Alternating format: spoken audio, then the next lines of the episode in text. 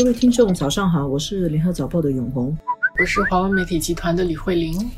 自从二月一日缅甸的军人政府发动政变以来，现在已经快二十二十来天了。然后呢，缅甸的社会在政变以后头几天的相对安静以后，后来就是越来越多的大规模示威。然后在刚刚过去的周末，军人政府开始动用武力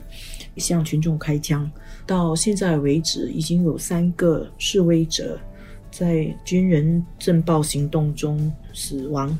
同时，星期一的时候，缅甸发生了政变以来最大规模的示威抗议活动——罢市罢工。这个行动显然也是啊，因为这个军人政府接下来就要审讯民盟的领袖，所以大家就在这个时候要把那个行动。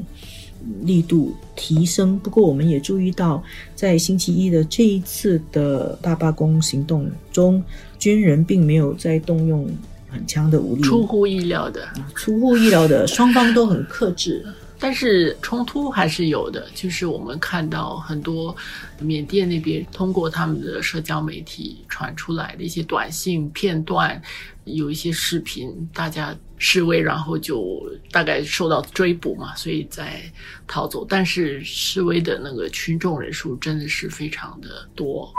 我自己的观察了，是军人政府现在受到了大的压力，包括国际的制裁。美国已经宣布制裁十余名的军人将领，包括他们主要领导人明昂莱。在星期二又在宣布在制裁两个军人，包括他们的特种兵司令、空军司令。所以呢，国际的这个力度不会放松。这个制裁，我想这个应该是在他们的意料之意料之中的，因为这个也不是西方第一次制裁缅甸的军人。我觉得这次包括国际上的一些反应，其实是跟缅甸军人政府对他们来说关系还可以的。这次其实亚细安开始的时候就沉静了几天，后来虽然并不是谴责，但是其实也是在就呼吁克制跟表示对这次事件的发展并不认同。然后中国方面。大家其实都在尽量避免被看作是干预缅甸内政的论述当中，表示不是认同现在的这种做法。本区域的这些国家对这次缅甸发生的这个事件的态度是怎么样？其实可能要比美国或者欧洲对缅甸的态度，可能对他们来说会更重要一些。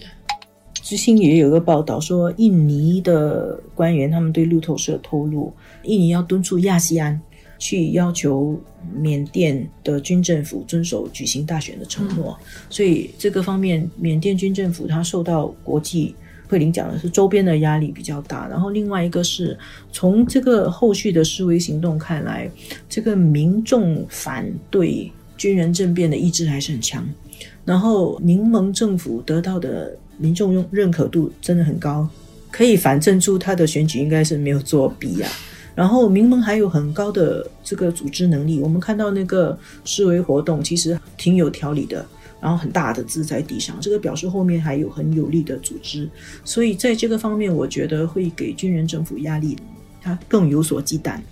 国际跟国内的形势时候，我猜想没有他预测。到的那么顺利，那么容易，但是当然，军人政府有枪有武器，还是可以撑住这个局面一段时间的。现在军人政府是在采取这个拖延战术嘛，尽量不要再制造新的流血示威，以免激起更大的民愤。但是希望通过这种方式，使到这个抗议者的气氛情绪可以调子可以下来。而对于民盟这边来说，就是怎么样子把这个抗争坚持下去。长期坚持下去的问题，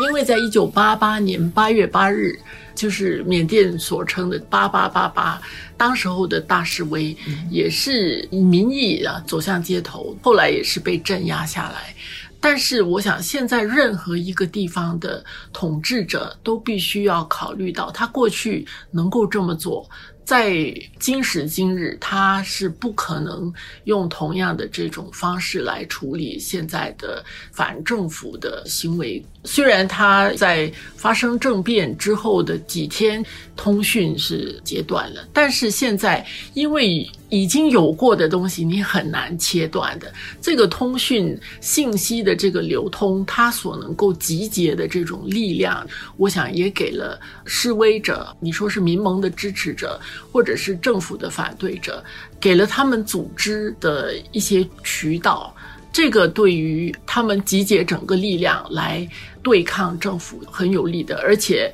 缅甸的这些示威者，他就是不能够接受这样继续下去，我必然是要他改变的这样的一种意志，他已经开放了一段时间，然后你要他收回来，这个是很不容易做到的。所以，我想，包括军人政府本身，他也需要，他也在做这方面的调整跟计算。他需要去寻求不同的解决的方案。